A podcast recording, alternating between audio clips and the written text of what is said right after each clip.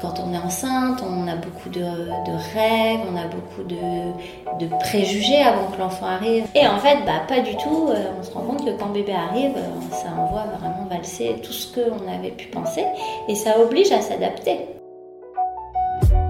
Je m'appelle Sophie et dans l'épisode 8 de la saison 1 du podcast Le quatrième trimestre, nous allons parler travail. La maternité, c'est une grande étape dans la vie d'une femme qui bien souvent amène à se remettre en question et notamment dans sa vie professionnelle. C'est mon cas, mais cela a aussi été celui de Virginie dont nous allons entendre le témoignage. Aujourd'hui maman de trois enfants, chacune de ses grossesses a été l'occasion de placer un peu plus sa famille au centre de ses priorités et de sa vie. C'est parti Épisode 8 Maternité et cap professionnel. J'ai accouché avec 19 jours d'avance, ce qui m'a permis de profiter un petit peu plus de mon fils pendant mon congé maternité. Mais plus les semaines avançaient, et moins j'avais envie de retourner travailler.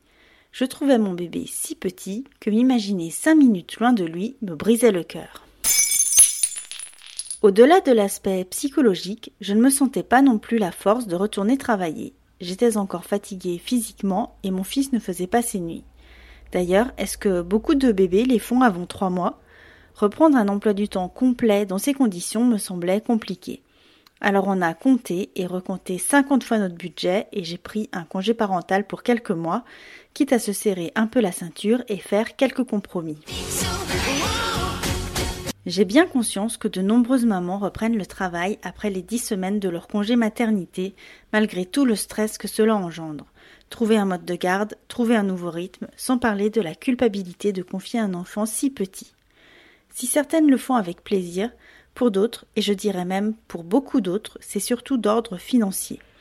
On en a déjà parlé dans l'épisode 4, Revoyez les congés. La première personne qui bénéficie d'un congé paternité, c'est la mère. La deuxième, c'est l'enfant. La troisième, c'est le père. Le problème est toujours le même, un meilleur équilibre de ces congés permettrait aussi aux parents de choisir la meilleure situation. vous savez, moi je crois pas qu'il y ait de bonnes ou de mauvaises situations. J'ai rencontré Virginie il y a quelques années alors que je débutais ma carrière professionnelle et me heurtais à de nombreux doutes. Elle semblait parfaitement jongler avec sa vie personnelle et notamment à l'époque ses deux enfants. Après plusieurs vies professionnelles, Virginie évolue aujourd'hui au sein de la presse parentale et de l'univers de l'influence. Sa famille s'est agrandie avec un troisième enfant. Je l'ai retrouvée pour parler avec elle des effets de la maternité sur ses choix professionnels et les réflexions qui l'ont amenée à se réinventer au fil des années. Toi, Virginie, euh, tu m'avais dit qu'avec la naissance de ton premier bébé, ça t'avait fait un peu changer euh, de voie professionnelle. Est-ce que tu peux nous raconter ça un peu? En fait, ça m'avait aussi fait prendre conscience du fait qu'il fallait euh, que le temps des études était terminé et qu'il fallait un petit peu que je me pause pour euh, aller dans une voie professionnelle qui serait pérenne. Hmm. Jusqu'à la naissance de mon fils, j'avais fait des études assez longues, j'avais du mal à trouver une place euh, sur le marché de l'art qui était donc le domaine que j'avais choisi. Et du coup, j'avais fait des boulots plutôt euh, alimentaires et notamment dans la mode. Ça, m'avait, ça me ne déplaisait pas, mais c'était pas vraiment compatible avec aussi une vie de famille, des hmm. horaires tardifs. Et puis, je me voyais pas forcément évoluer plus tard dans un domaine qui n'était pas forcément en, en consignance avec ce que euh, je pouvais faire. du coup, quand mon fils est né, et, bah, est né euh, au début, je l'ai, je l'ai mis chez une nounou. Ça se passait pas très bien avec la nounou. Ça nous coûtait très cher. Enfin, c'était pas exactement ce à quoi on s'était euh, attendu. Du hmm. coup, j'ai pris une décision assez radicale puisque j'ai carrément démissionné. Et donc j'étais en CDI à ce J'étais en CDI. Comme j'étais dans la mode, euh, bah, on gagne quand même assez bien sa vie euh, dans tout ce qui est commerce, etc. Donc j'ai j'ai quand même vraiment pris une décision un peu radicale. Euh, peut-être que je ferais autrement aujourd'hui. Mm. Mais donc j'ai démissionné. À l'époque, il n'y avait pas la rupture conventionnelle, donc on ne pouvait pas partir comme ça. Du coup, je me suis retrouvée, je suis passée d'un salaire de 2500 euros à zéro. Parce que quand on démissionne, on n'avait le droit à rien. Et donc c'était très très compliqué parce qu'en fait, ça a eu quand même des conséquences un peu compliquées pour la suite. Mais je n'ai pas regretté de faire ce choix et euh, ça m'a permis de me poser un petit peu, euh, de retrouver un mode de garde un petit peu plus enfin, qui se concilie un peu plus avec ma vie de maman. Donc j'avais trouvé un système de halte garderie, donc ça me coûtait un peu moins cher qu'une nounou. D'accord. Et, euh, et du coup, j'ai pu commencer à me poser. J'ai trouvé un boulot, euh, mais un CDD cette fois, dans l'univers de la presse parentale. Mhm. Et c'était pas exactement ce que je voulais, mais c'était beaucoup plus près quand même de, de, mes compétences et de ce que j'aimais. Et donc j'ai entamé ce CDD. Euh, c'était un CDD de combien de mois à la base? De 8 mois. 8 mois. Ouais, c'était un CDD long quand même. C'était un CDD assez long. Pas hyper bien payé, mais dans un secteur qui me plaisait, etc. Donc j'ai fait ce CDD, mais en même temps que j'ai décroché ce CDD, je suis tombée enceinte de mon deuxième enfant. Donc, euh, bah, du coup, je l'ai annoncé rapidement à mon employeur. Euh, donc, j'ai fait toute ma grossesse en fait euh, en tant que CDD. Et du coup, bah, j'ai accouché de ma fille. Bah, et après, je me suis reposée encore. Après cet accouchement, je me suis reposée pendant à peu près un, peu plus d'un an et demi. Parce que du coup, à la fin de ton CDD, euh, il n'y aurait pas eu possibilité de revenir après ton congé C'était un peu compliqué parce qu'avec un nouveau bébé, ben, j'avais pas de mode de garde pour ce bébé. Tu avais déjà un plus grand J'avais un plus grand. Euh, ce boulot était assez loin, donc euh, au niveau trajet c'était compliqué et le salaire était assez faible, mm. donc je ne pouvais pas. Par contre, on avait gardé de très bons rapports avec mon employeur et euh, on s'était dit, bah, pourquoi pas revenir plus tard. Mais moi, je n'étais pas prête avec euh, la situation. Je me suis retrouvée de nouveau avec, euh, en charge donc, de deux petits-enfants, sans mode de garde, avec un revenu qui n'était pas très très élevé quand même, parce que mon salaire étant pas très élevé. Mais c'était mieux que zéro. Ouais. Voilà. Donc ça m'a permis un peu de réfléchir et c'est comme ça que j'ai découvert le massage bébé, massage mhm. pour les bébés. Et j'ai trouvé ça hyper intéressant, j'ai eu envie de m'y intéresser et c'est un tournant de ma vie où je me suis dit, bah, peut-être que puisque j'ai un peu de mal à trouver euh, un boulot dans une structure euh, euh, plus grosse, en CDI, etc., pourquoi j'essayerais pas de me lancer à mon compte finalement? Mhm. Tu avais quel âge à ce moment-là? J'avais bah, 31 ans. D'accord. 31 ans. Euh, donc j'ai d'abord résolu certains petits problèmes comme la garde de ma fille. Mhm. j'ai eu une place en crèche et ça, ça m'a vraiment soulagée. Mon aîné était à l'école, ça m'a permis aussi de me poser. J'ai pu donc euh, réfléchir à regarder des formations. J'ai trouvé cette formation dans le massage bébé qui était une formation euh, qui était assez courte parce que je ne me voyais pas repartir dans une formation longue en ayant déjà nouvelles études. Exactement. Mm. Donc j'ai trouvé ça qui était que j'ai payé moi-même. Par contre, elle n'a pas été financée par euh, Pôle Emploi, mais qui n'était pas trop trop cher. Donc euh, mm. ma famille m'a aidé un petit peu. Oui, c'était faisable. Voilà. Et, et donc j'ai pu faire cette formation sur qui durait sur plusieurs mois, mais en fait il y avait une présence effective sur trois jours et après les mois suivants c'était une validation via des stages, ce genre de choses. D'accord.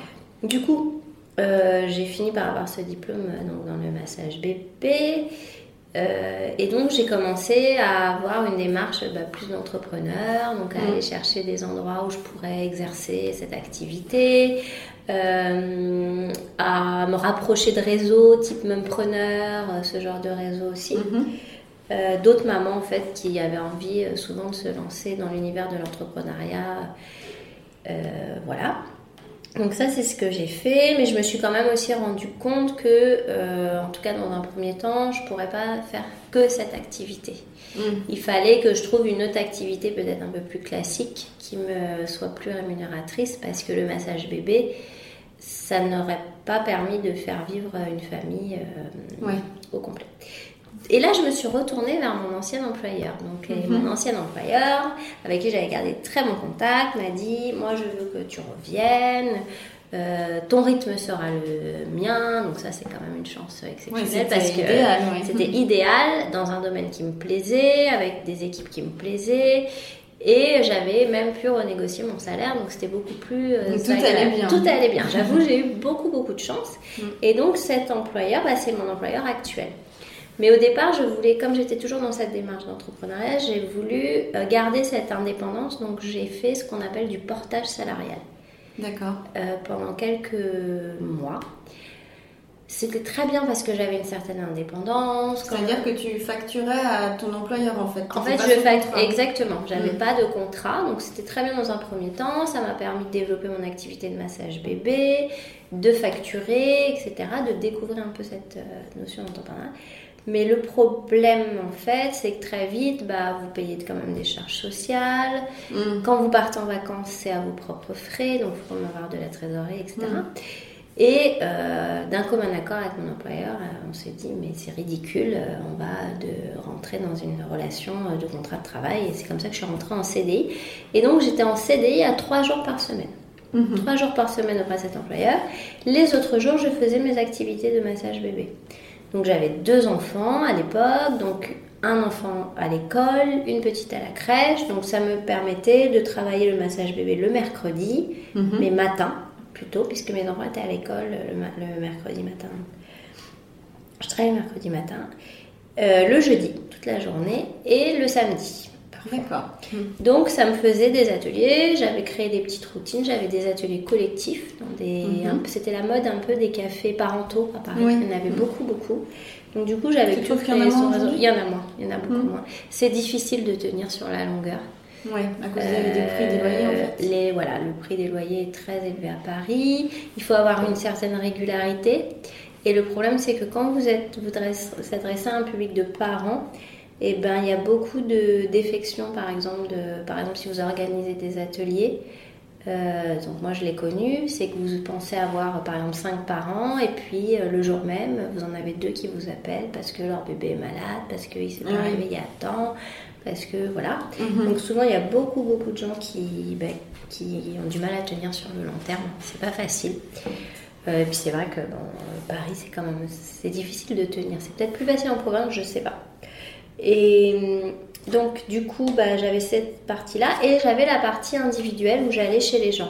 Mhm. Euh, donc moi je m'étais vraiment cantonnée à Paris intramuros parce que je me suis vite rendu compte que d'aller au-delà de Paris, euh, Mhm. bah, en termes c'était pas rentable. En Toi, t'habites de- dans Paris moi, j'habite dans Paris. Mm. Euh, et du coup, je m'étais vraiment cantonnée soit par intramuros, soit les banlieues qui étaient limitrophes de mon arrondissement. D'accord, ouais. Donc l'est de Paris dans- me concernant. Euh, voilà. Et du coup, bah, ça, je l'ai fait. Donc j'ai commencé mon activité de massage en 2011 et j'ai euh, pratiqué cette activité jusqu'en 2018. D'accord. Maintenant, Tout- t'as arrêté Alors oui, maintenant j'ai arrêté. Pourquoi? Parce que il se trouve qu'en 2017, j'ai appris que j'étais enceinte de mon troisième enfant. Mhm. Donc c'était un peu la grossesse euh, inattendue parce que j'avais quand même 40 ans déjà.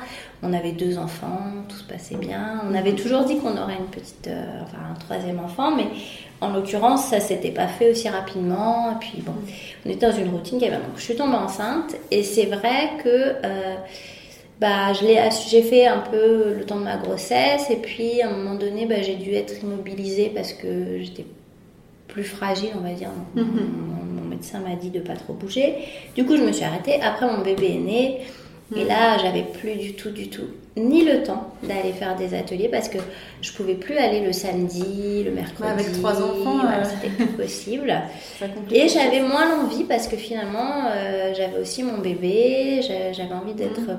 De me consacrer vraiment entièrement à ce bébé. Mhm. Et ce que j'avais peut-être apporté aux autres à un moment donné, j'avais envie de le mettre à profit euh, pour moi en fait plus. Mhm. Et euh, donc j'ai pendant le temps de mon congé maternité, je n'ai pas du tout fait d'atelier de massage bébé, mais mon congé maternité il a duré assez longtemps parce que quand vous avez euh, trois enfants, le troisième enfant ça dure assez longtemps. Et donc je suis revenue au travail en septembre 2018, j'avais accouché en mars 2018. D'accord. Et quand je suis revenue, eh ben, mon entreprise a été rachetée par un groupe plus grand. Mhm. Et du coup, il a fallu un petit peu que je me remette en question. Et sur ce rythme de trois jours par semaine notamment, ça allait être un peu compliqué à faire passer auprès d'un autre employeur. Donc je suis passée sur un rythme de quatre jours par semaine.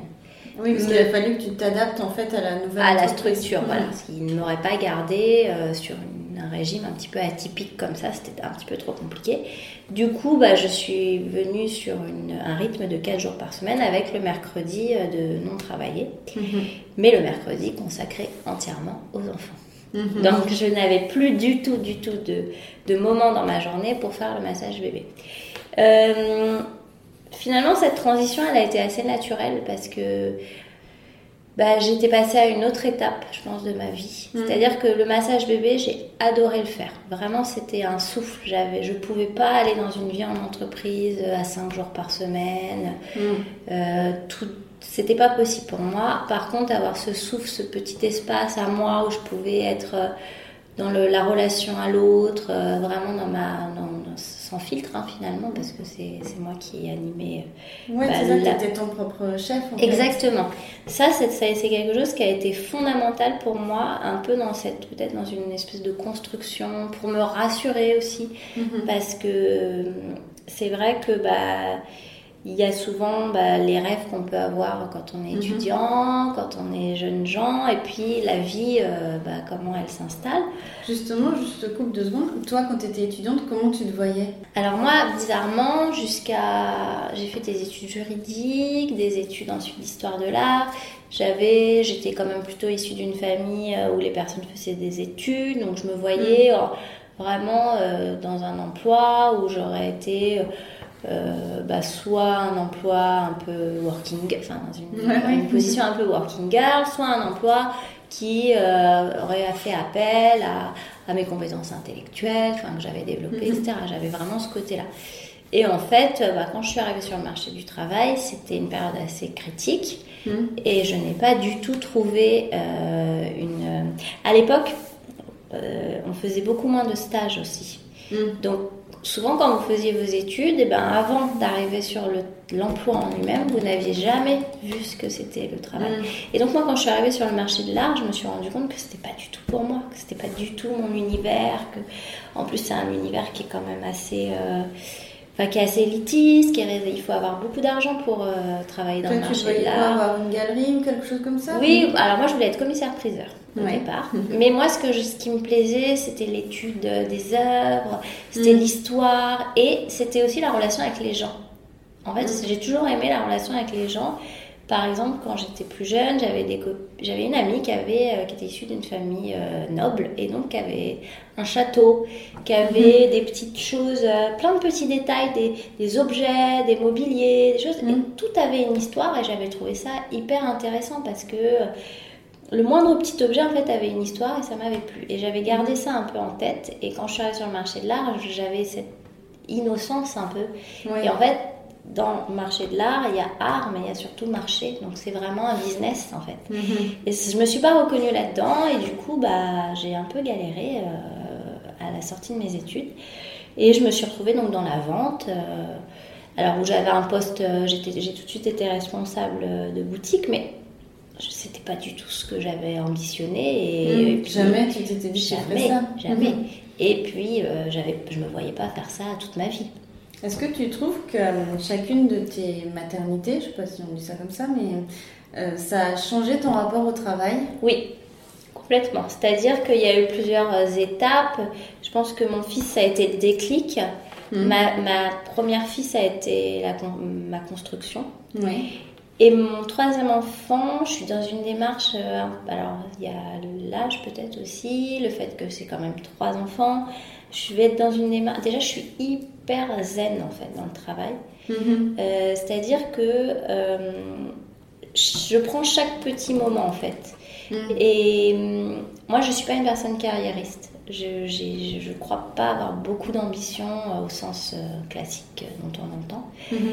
Euh, j'ai pas envie d'aller plus haut aujourd'hui que ce que je suis, enfin dans mon domaine en tout cas, mais j'ai besoin d'une certaine tranquillité, d'une certaine euh, affirmation de mes compétences. C'est-à-dire qu'aujourd'hui, j'arrive quand même plus facilement à évaluer mes compétences, je doute moins de moi. Mhm. Euh, et je sais plus ce que je veux.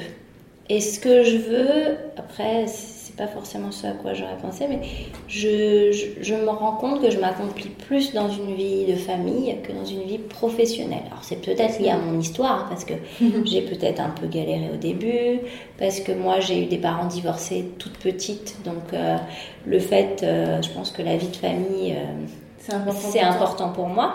Mm. Mais je veux dire, je m'y épanouis. Je pense pas que je me verrais pas ne pas travailler du tout, Mhm.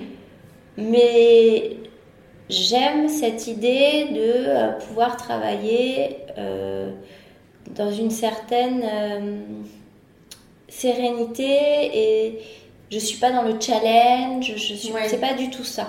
Mhm. Je vais être plutôt dans l'accompagnement de l'autre, par exemple. J'aime euh, Mm. accompagner mes collègues. Euh, j'aime, je- je- j'aime prendre des responsabilités, les nouveaux projets, tout ça, il n'y a pas de problème. Mais je ne vais pas être dans la compétition. Je ne vais pas essayer d'aller euh, ailleurs. Ça, c'est derrière. Enfin, ça n'a même jamais été tellement moi finalement. Ouais. Mais de toute façon, c'est euh, c'est plus du tout quelque chose qui m'intéresse. Alors que je pourrais très bien être à 40 ans. On dit souvent que c'est. Enfin, moi j'ai plein d'amis, ils gagnent très bien leur vie, ou ils ont accédé à des postes très élevés.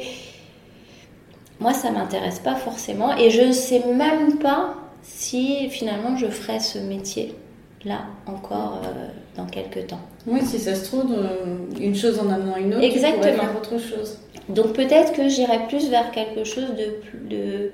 Pour le moment, je suis quand même vraiment dans une optique de. Bon, après aussi, j'ai une particularité, c'est que j'ai un mari qui a eu une entreprise et qui a dû la fermer et qui a beaucoup beaucoup de difficultés aujourd'hui sur le marché de l'emploi. Donc je suis Mhm. quand même la seule aujourd'hui à avoir un revenu fixe Oui. et je suis un peu obligée de faire euh, bouillir la marmite. Donc j'ai quand même cet enjeu.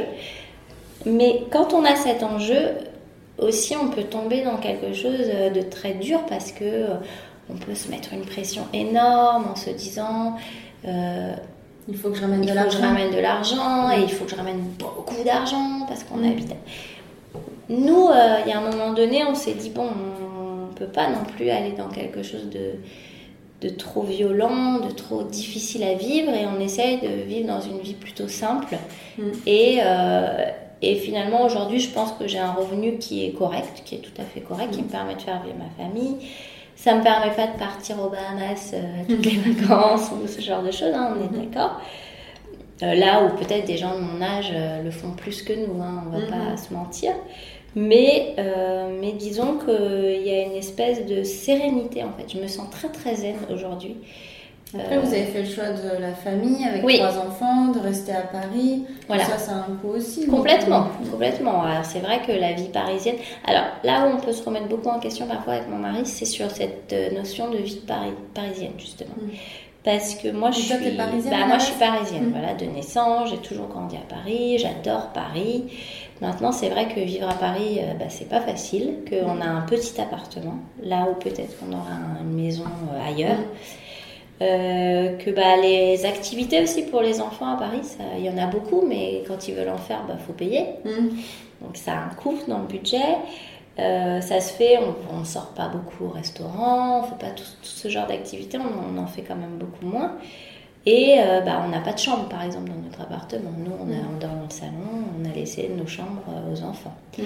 On ne pourrait pas déménager moment. Donc parfois on se demande si ce serait pas plus, plus euh, intéressant d'aller vivre en province? Est-ce qu'on n'aurait pas une meilleure qualité de vie? Est-ce que euh, finalement, est-ce qu'on se porterait pas aussi bien en faisant moins d'activités extrascolaires pour les enfants? Mm. ou euh, d'avoir une maison dans, une, enfin, dans un endroit un peu plus euh, type campagne, ça. J'avoue que moi j'ai un peu de mal à franchir le pas. Mhm. Et puis, euh, l'idée, ce serait quand même que l'un de nous trouve euh, un travail qui, comme, parce que même à la campagne, Mais il faut, il un salaire. Voilà. Mhm. Donc, il faut pouvoir euh, vivre, même si C'est vrai qu'il y a plus d'opportunités professionnelles sur Paris aussi. Ça Voilà. va, ça va de pair. ouais. Donc c'est un peu compliqué. Euh, du coup, ça c'est un peu l'équation du moment qui est un petit peu compliquée. Mais je crois que aussi d'avoir accompagné des parents dans le massage bébé, que c'est une période de la vie aussi où on est. Alors le massage bébé en général ça se fait sur des, des bébés qui en vont de 1 mois à 6 mois. Mhm. Et en fait, on accompagne des jeunes parents. C'est une période tellement à la fois intense, magique. euh, En fait, ça donne une force. Je pense que ça m'a donné aussi une force d'accompagner ces parents. C'est-à-dire que eux-mêmes, bah, eux, ils étaient heureux de passer ce moment-là parce Mhm. qu'ils apprenaient des compétences grâce au massage bébé. C'était avec un moment avec leur bébé, etc. Mais moi, je me suis beaucoup nourrie aussi de cette euh, Mhm. de toute cette espèce de bienveillance.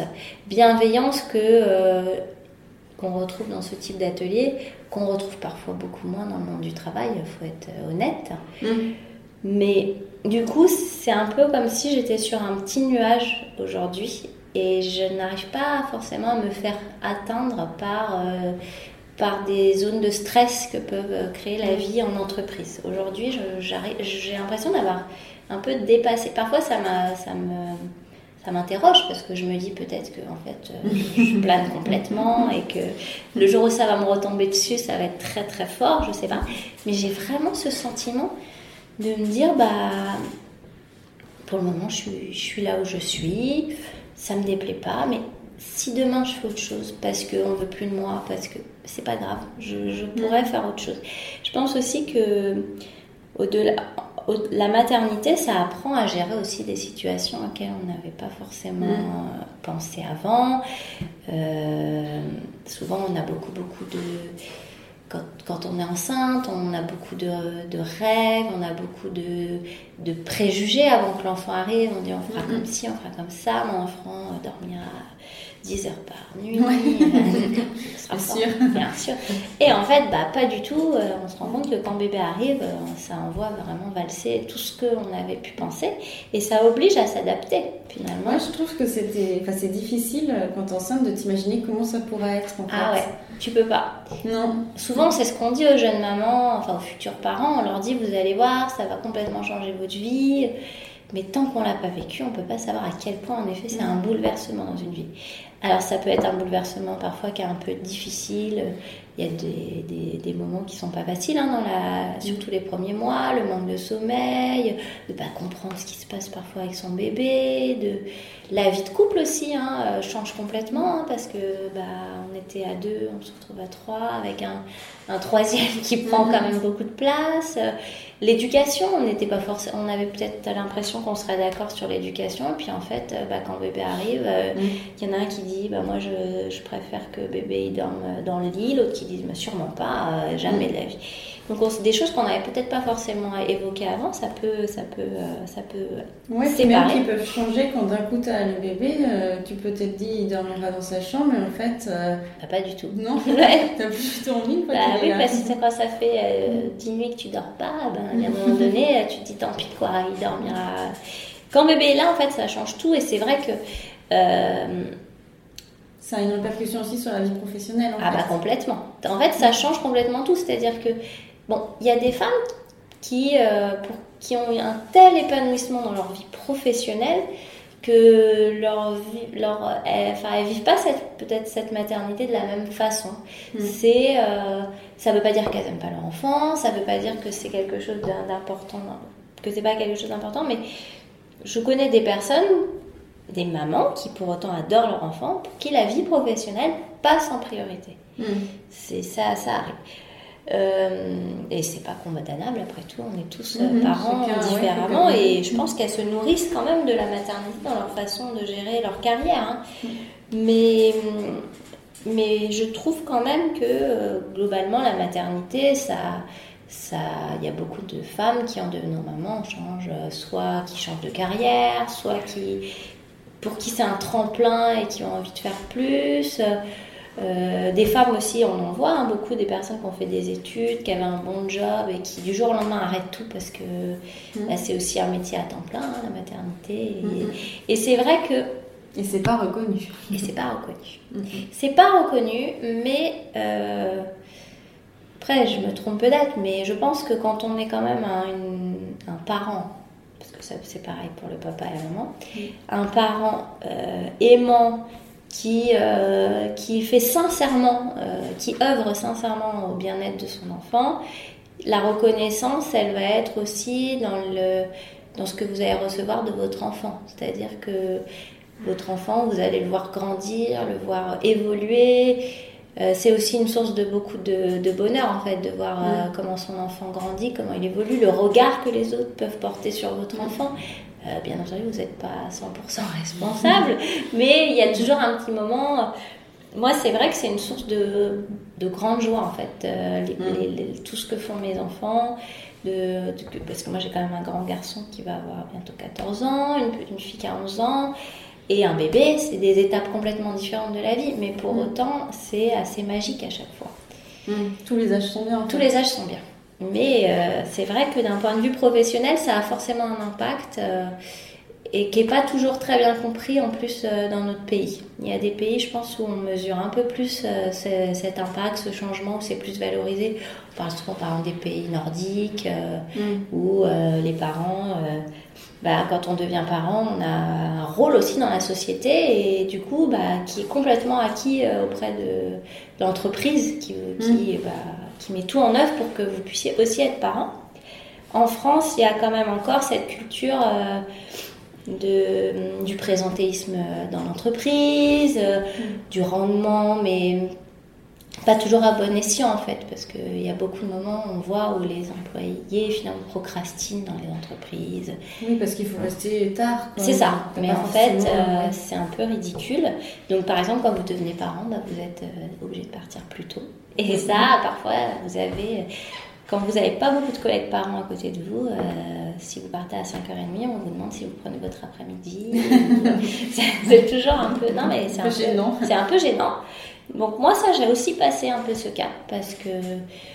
Alors j'en ai trois, hein, mais c'est vrai que aujourd'hui, bah non, moi je prends, je travaille pas le mercredi, je travaille pas le mercredi, et puis c'est comme ça, c'est pas, c'est, c'est- puis c'est nécessaire hein, dans une vie. euh, honnêtement, avoir trois enfants, c'est quand même du boulot. Hein. Enfin, même déjà avoir un, c'est, c'est du boulot, mais trois enfants, c'est du boulot, c'est du boulot d'organisation à la maison, c'est du boulot. euh, J'aurais pas envie d'avoir une nounou à temps plein, même quand bien même elle serait merveilleuse, parce que j'aurais vraiment l'impression de passer à côté euh, Mm. d'une partie euh, de ma vie. Un très grand merci à Virginie pour ce témoignage et pour ce partage d'expérience qui, je l'espère, vous permettra de vous aider à faire des choix dans vos vies. La semaine prochaine, on ira rencontrer Olivia qui est maman et journaliste. On parlera avec elle de la culpabilité. Et rendez-vous donc mercredi prochain pour le neuvième épisode. Vous pouvez également toujours retrouver la série de podcasts Le quatrième trimestre sur Apple Podcasts, Deezer, Spotify et SoundCloud. N'hésitez pas à vous abonner, à partager et à commenter. Et aussi, n'oubliez pas de vous abonner à la page Instagram Le quatrième trimestre. Le lien se trouve dans la barre d'infos. À la semaine prochaine.